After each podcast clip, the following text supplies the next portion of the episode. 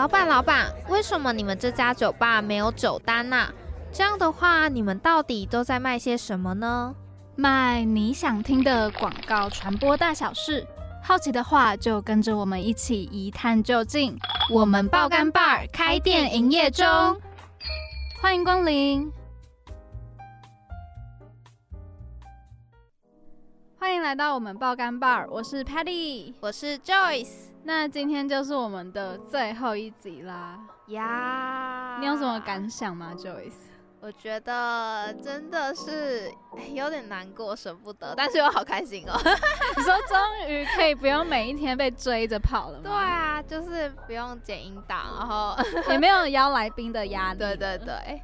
可是，可是，可是，就是还是会觉得有点难过，因为毕竟我们也透过这个频道，然后认识了蛮多的听众，虽然也没有互相认识，就是哦，我们知道他们的存在这样。对，而且我觉得也变相的认识到了很多的来宾。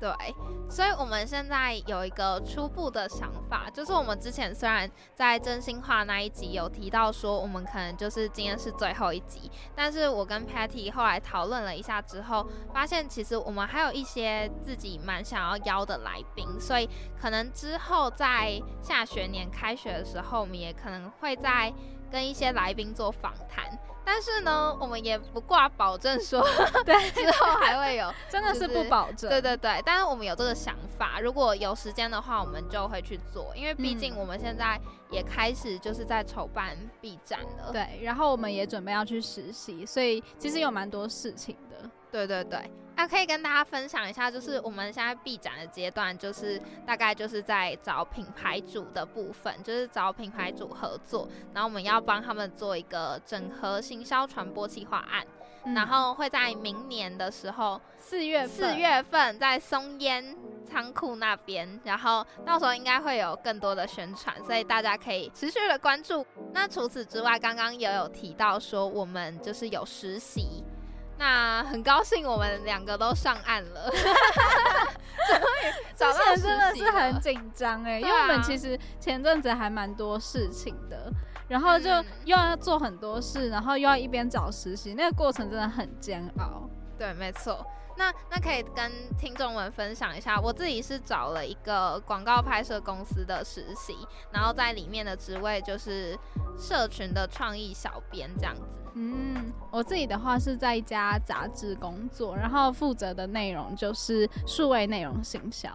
嗯，所以我们两个的实习内容其实听起来都蛮有趣的，但是也要在暑假的时候去实际操作之后，才能跟大家分享心得。好，那今天就是我们的最后一集啦。然后虽然很不舍，但是也希望大家可以。不要退追哦！哎，真的不要退追哦！Maybe 还是会定期更新。对啊，之后可能会再更新，然后也会分享一些广告案例之类的给大家。对，那我们就接续上一集，继续来听听设计行业到底有什么更多的秘辛吧。每一杯调酒都是独一无二的，不一样的心情，不同的想法，碰撞出独特的滋味。可能酸，可能苦，也可能涩，也可能是甜的。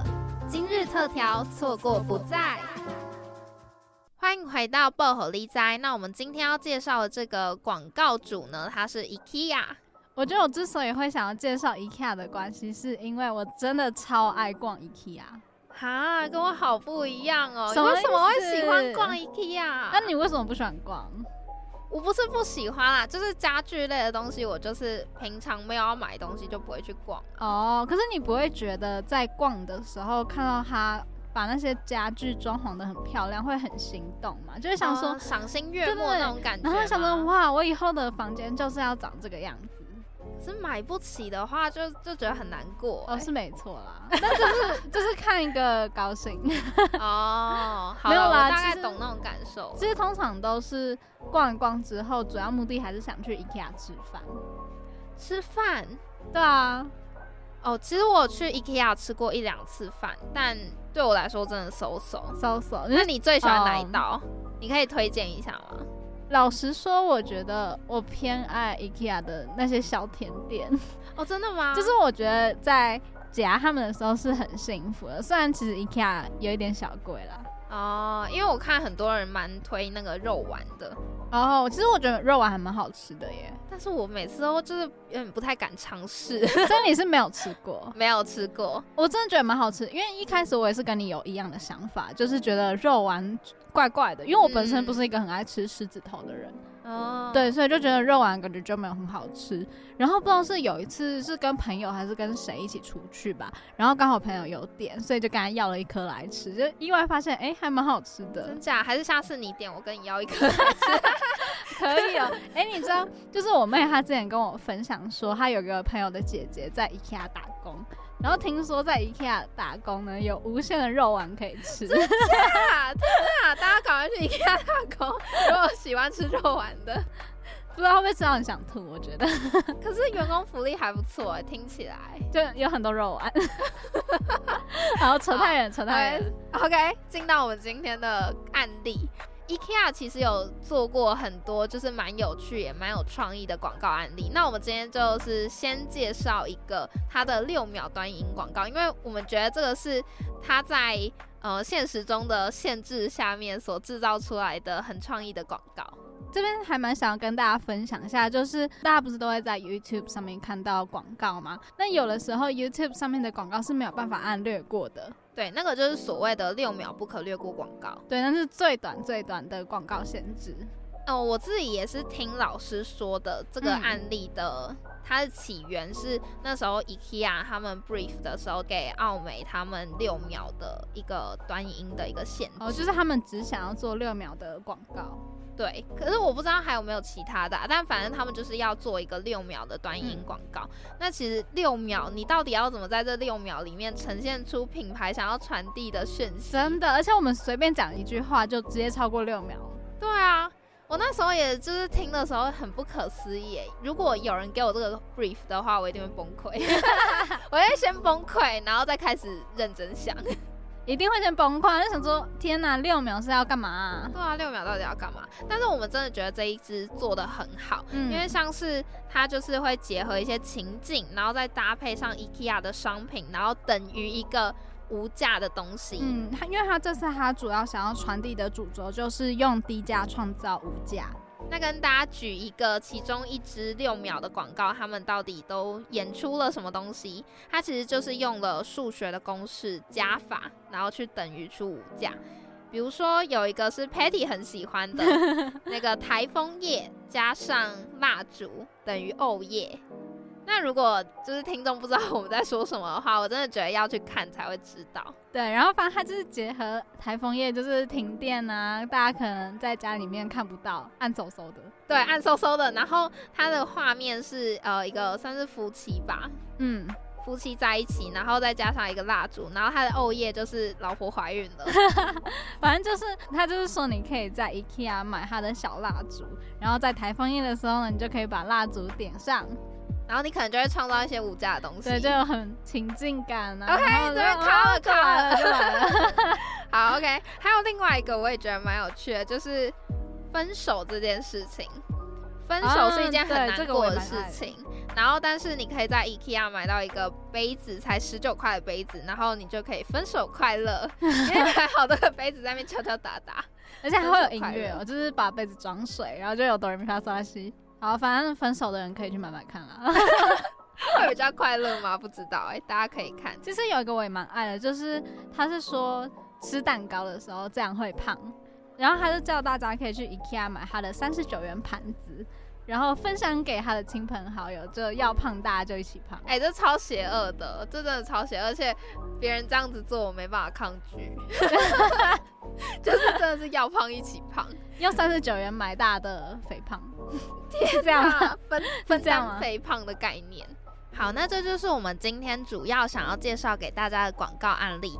那刚刚前面也有提到说，IKEA 它其实做了蛮多创意的广告。那在这边呢，也想要跟大家介绍一个 Dollar Catalog IKEA 他们做的一个案例。这个案例它主要是一个电子行路的方式去呈现。他们在前期调查的过程中呢，发现说有百分之七十的台湾人会觉得说 IKEA 是一个外商，所以它的东西就会特别的贵。哎，我必须说，我爸他就是这样，他就是觉得 IKEA 是一个 CP 值超级低的，真的哦哦，之前好像有听你讲过哎，但是我觉得 IKEA 它可能，我觉得他贩卖的除了是他的家具之外，还有他的品牌感，嗯，还有他那整个逛街的过程中的那种幸福的感觉，你是有那个幸福感的是吗？哇哦，但但是，因为他这个活动就是想要改变大家觉得 IKEA 它就是很贵的那种想法，嗯，所以他就推出了这个活动。那这个活动其实我自己觉得蛮酷的，因为他把每一页都打造成，比如说第一页，那第一页的话呢，就是它的商品就只有一块钱，对，那个商品就一块钱哎，我还真的不知道 IKEA 有什么东西是只要一块钱。我那时候也看到超惊讶，而且很厉害的是，他们从八千五百个 IKEA 的商品里面去挑选出一到一百块，就是每一个商品都有一个价码，然后刚刚好可以符合那个页码，就等于说它每页你你如果今天想要买二十五块的东西，你好奇 IKEA 到底有什么是二十五块的，你只要翻到第二十五页，你就会知道哪个东西是二十五块了。哦，对对对。这超酷的，反正我觉得，嗯，这个创意的背后也代表着创意人员他们很辛苦的去从这八千五百个商品里面去找出这些东西，去找出一百个物品，然后还要刚好符合那个价钱。没错，所以这个就是创意也蛮特殊的，而且好像我以往我也没有看过类似的创意，所以我们也是在这边分享给大家。那除了提到说就是 IKEA 有做的这两个比较创意活动之外呢，我们也有想要推荐给大家的一些，像是他们的社群，他们的社群其实常常做一些跟上时事的一些内容，也是有点玩笑梗的感觉。对，没错。我就觉得很有趣，而且在看他们社群小编的一些文案的时候，其实你也会发现，哦，原来他是这样思考的，哦，就是有一种会心一笑，对对对，有共鸣的感觉。而我觉得那个就是身为文案必须要让人家有共鸣的一个点，所以我觉得这也是值得学习的。所以如果听众们有对于社群小编这个职位或者是文案有兴趣的，其实都可以看一下，呃，像 IKEA、虾皮、Momo，还有一些。游乐园，我自己也会看游乐园的社群。为什么会看游乐园呢？我觉得超好玩的，就是像是六福村跟那个剑湖山，他们两个就常常在对枪。哦，真的，就是呃 Facebook 的部分，然后大家可以去看一下，因为我自己都看 Facebook，他们我自己是超爱 Netflix 的社群，我觉得超猛。就是大家如果有在追 Netflix 的话，然后如果你又刚好有在追那一部剧的话，如果你去追踪他们的 IG，就会发现他们有很多好笑的梗。对，所以听众其实如果对于社群小编啊这些文字类的东西，或者是你想要知道创意人到底都在怎么思考的，都可以去多多参考这些例子。那我们今天的广告案例就到这边喽。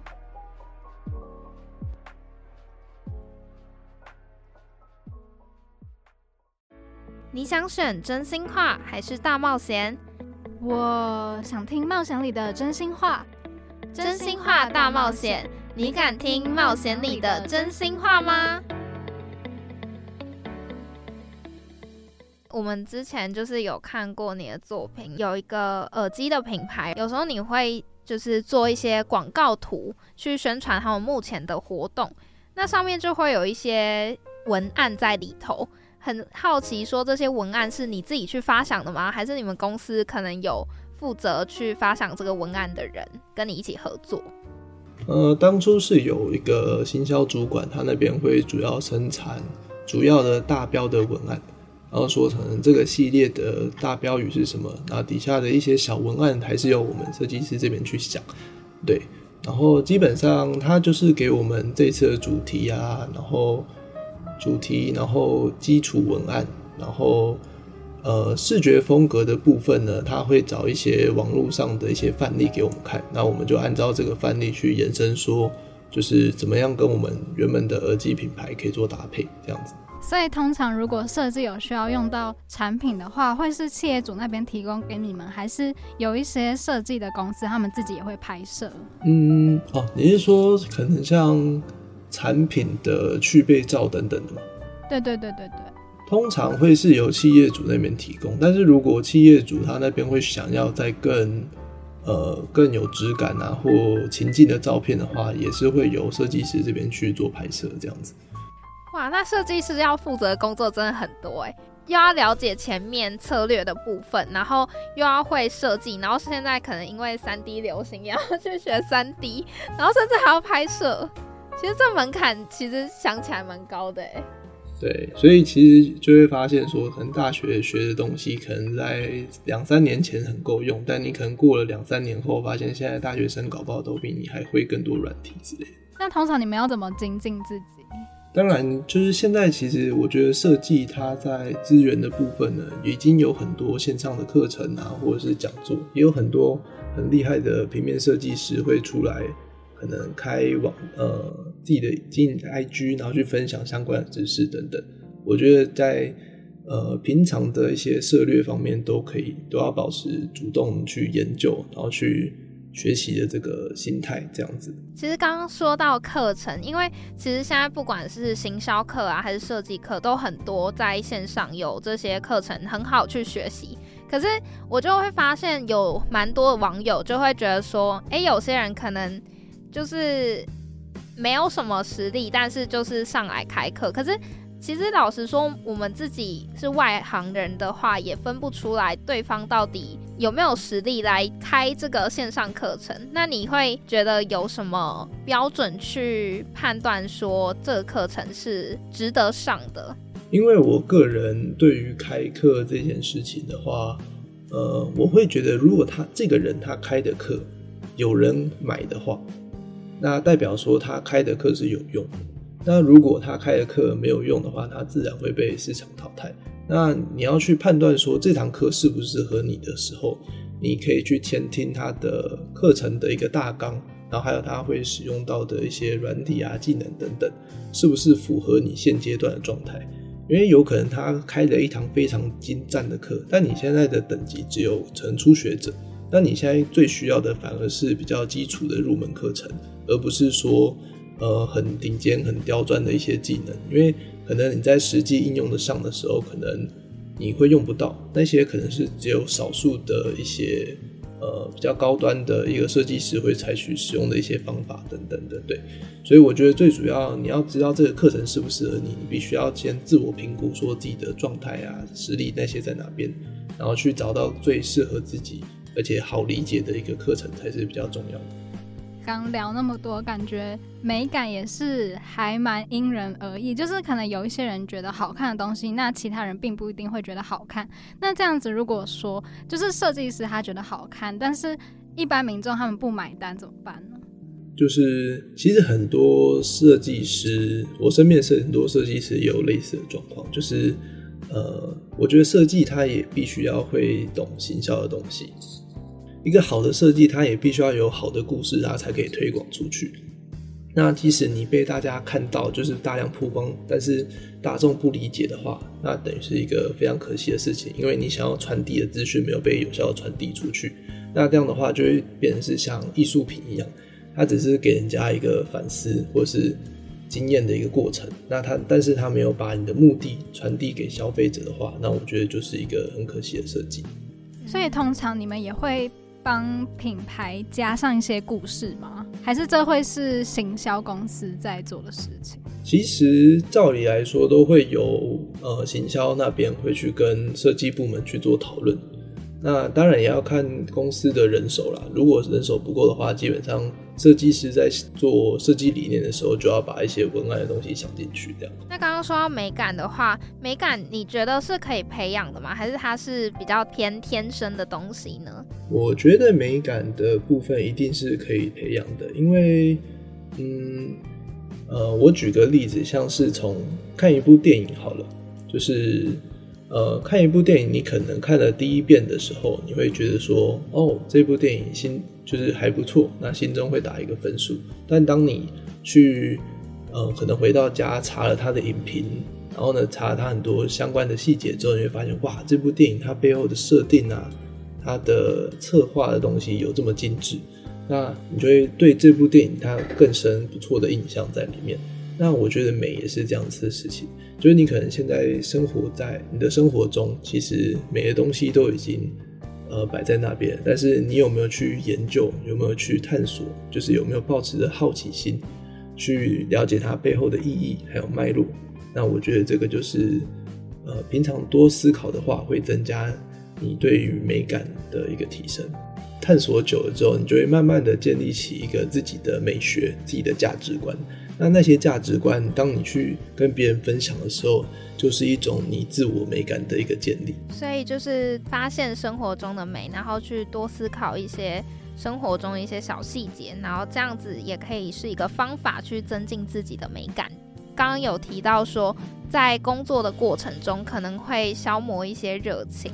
你觉得设计还是可以是一个兴趣吗？还是要把它当成纯然的工作？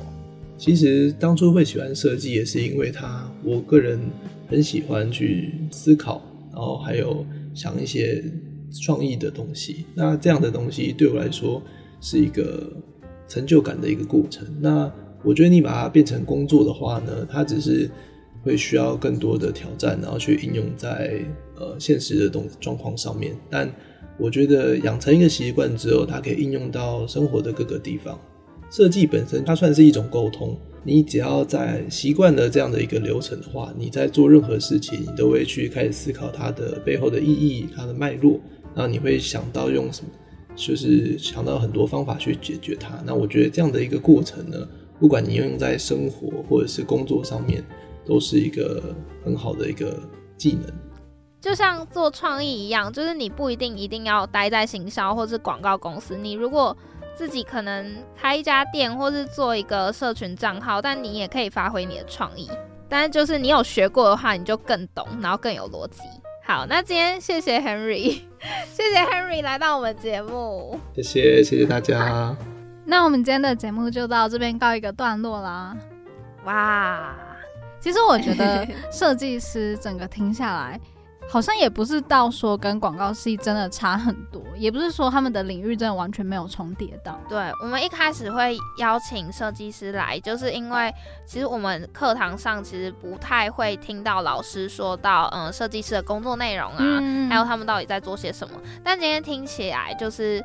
其实真的没有查到很多，对，可能只是大家专精的东西比较不一样。对，我们比较偏向 thinking 的部分，那人家可能就是比较偏向设计的部分。对，可是人家也有 thinking，对，人家还是比我们没错专业一点。对对对，所以现在真的很崇尚那种跨领域学习，还有你要有很多的技能。嗯，我觉得现在真的，如果你只有一项技能的话，好像。在职场上面也不是到说那么够用哎，对，除非你真的超级超级厉害，就在那个领域里面，那你就找到你自己的生存方式也是 OK 的。虽然没有办法保证我们下学期一定会更新新的集数，但是还是很感谢这一年就是有在听我们节目的听众朋友们。对，每一位听众我们都非常非常的感谢。对，那我们今天就到这边啦，那我们就下学期见吗？